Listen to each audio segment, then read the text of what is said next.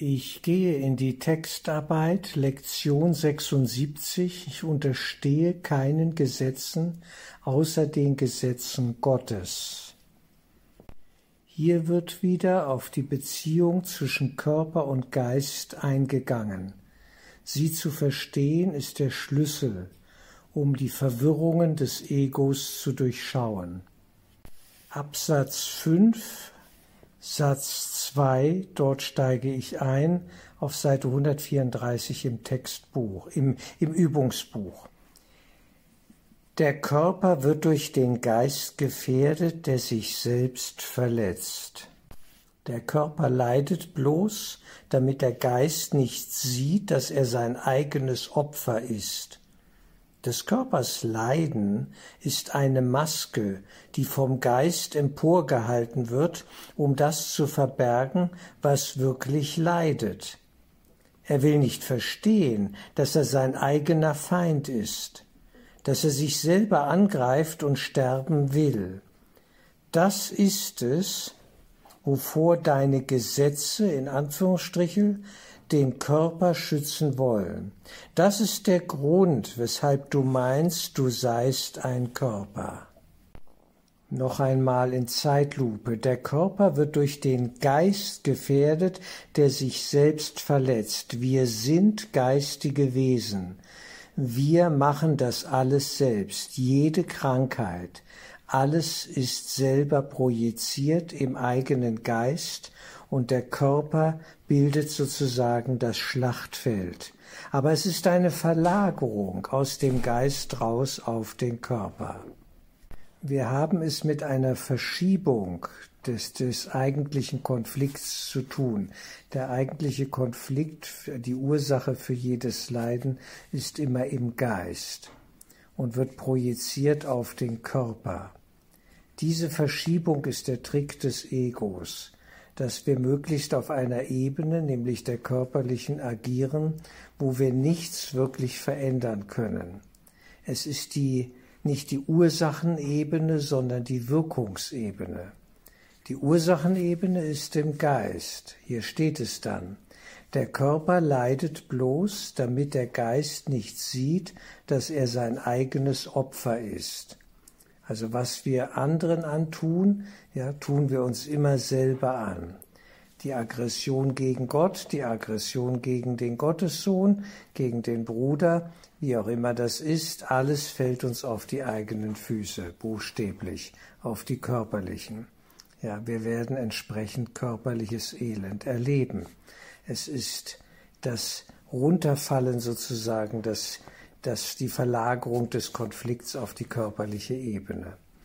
Und dann meinen wir dort etwas verändern zu können und zu müssen. Und das ist einfach Unsinn. Wir müssen im Geiste wirken. Des Körpers Leiden ist eine Maske, die vom Geist emporgehalten wird, um das zu verbergen, was wirklich leidet. Wirklich leiden tut der Geist. Wir als der eine träumende Gottessohn in milliardenfacher Zersplitterung, die wir aufeinander losgehen und uns gegenseitig anklagen. Das ist die Ursachenebene. Dort läuft die eigentliche Geschichte. Der Körper ist nur Folge. Dort haben wir es dann mit Krankheit zu tun und all den anderen Phänomenen. Und äh, dort ist die Wirkungsebene, nicht die Ursachenebene. Also wir müssen zurück in den Geist gehen. Und die Lektion 76 untersteht ja dem Satz, ich unterstehe keinen Gesetzen außer den Gesetzen Gottes. Die Gesetze Gottes legen fest, wer ich in Wahrheit bin, Geist in Gottes Geist, und sie legen fest, dass der Körper eine Illusion ist, dass der Körper nicht die Ursache meines Elends sein kann sondern eine Projektionsfläche darstellt, auf der sich das Schauspiel des Elends des Gottessohnes zeigt. Dann in Arabisch 6 finden wir den Satz, es gibt keine Gesetze außer den Gesetzen Gottes.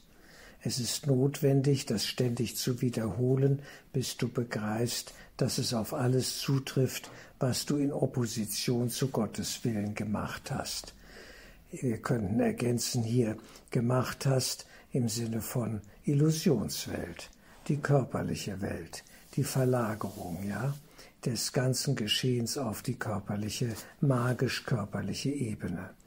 Deine Magie ist ohne Bedeutung. Hier kommt das Wort gleich sogar auf Seite 134 unten.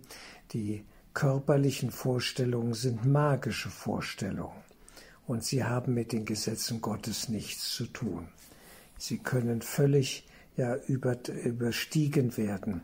Der, das ganze körperliche Geschehen kann transzendiert werden durch die Gesetze Gottes. Denn sie sind die Gesetze des Geistes. An sie sind wir gebunden. Deine Magie ist ohne Bedeutung. Es ist ein magisches Tun und Handeln. Übrigens auch weiter oben ausgeführt auf die Medizin, ja, wird hier angesprochen. Und zwar Absatz 3, Satz 3, du meinst tatsächlich, dass ein kleines rundes Kügelchen oder eine Flüssigkeit, die durch eine spitze Nadel in deine Adern gedrückt wird, Krankheit und Tod abwendet. Ein interessanter Satz. Eine Anspielung vielleicht auch auf die Homöopathie und die Allopathie, also die Mittel, die uns gespritzt werden, und an die wir glauben, die Pharmaindustrie. Ja, das ist magisches Denken und Fühlen. Und äh, ja, wir glauben daran und dann kann das auch gewisse Wirkungen haben, aber letztlich ist es ein magisches Denken und Fühlen und ein Spiel, das wir eigentlich nicht bräuchten. Warum sollten wir per se krank werden? Wozu sollte das gut sein?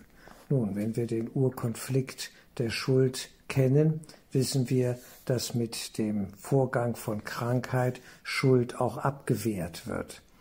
Und wir hoffen, uns weniger schuldig fühlen zu müssen, nach dem Motto, ich bezahle ja schon mit meinem Elend im Körper und eigentlich sind ja die anderen daran schuld.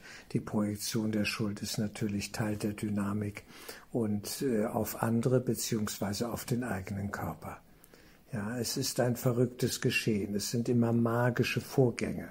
Und dann wird eine magische Medizin geschaffen, an die wir natürlich auch wieder glauben und die uns dann helfen soll.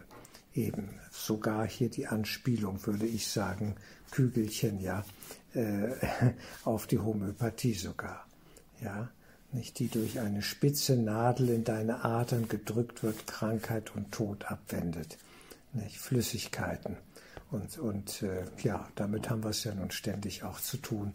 Äh, und seit der ganzen C-Krise ist das ja das Hauptthema, dass wirklich Menschen glauben, durch eine Impfung ja Krankheit abwehren zu können. Welch seltsamer Gedanke. Die Frage ist, ob wir uns den Gesetzen Gottes wirklich unterstellen wollen. Das ist eine grundsätzliche Entscheidung. Wer an die Gesetze Gottes glaubt, glaubt an die Unschuld. Er glaubt an die Unschuld des Gottessohnes und ist insofern frei, frei zu sein in Gott. Und auch der Körper darf sich hier einfügen und einordnen in die größere göttliche Ordnung und als ein zeitlich begrenztes Vehikel noch genutzt werden für den Zweck ja, des sinnvollen Wirkens in der Illusionswelt, sprich für den Zweck der Heilung der Brüder, unserer eigenen Heilung, wie auch immer. Ja? Er kann ja genutzt werden dafür, aber er ist nicht die Ursache unseres Elends. Die Ursache liegt immer in einem kranken Geist, der kranke Gedanken denkt, nämlich an Schuld, an Trennung und an Tod glaubt. Dann wird noch einmal auf Seite 135 im Lektionsbuch im Absatz 7 bekräftigt, Gottes Gesetze können niemals ersetzt werden. Wir wollen den heutigen Tag der Freude darüber widmen, dass dies so ist. Es ist keine Wahrheit mehr, die wir verbergen möchten. Stattdessen begreifen wir, dass es eine Wahrheit ist, die uns für immer frei macht. Magie nimmt gefangen, Gottes Gesetze aber machen frei. Das Licht ist gekommen, weil es keine Gesetze gibt außer den Seinen, Seinen großgeschrieben in Bezug auf Gott. Der Kurs will uns die Gesetze Gottes bewusst machen, die Wirklichkeit des reinen Geistes, auf dass wir die Illusionswelt erkennen als solche, dass wir sie gemacht haben, als einen kranken und schlechten Ersatz für die Wirklichkeit des reinen Geistes und dass wir sie loslassen können, überwinden können und zurückkehren in die Wirklichkeit des reinen Geistes Gottes. Dort sind wir frei in Gott.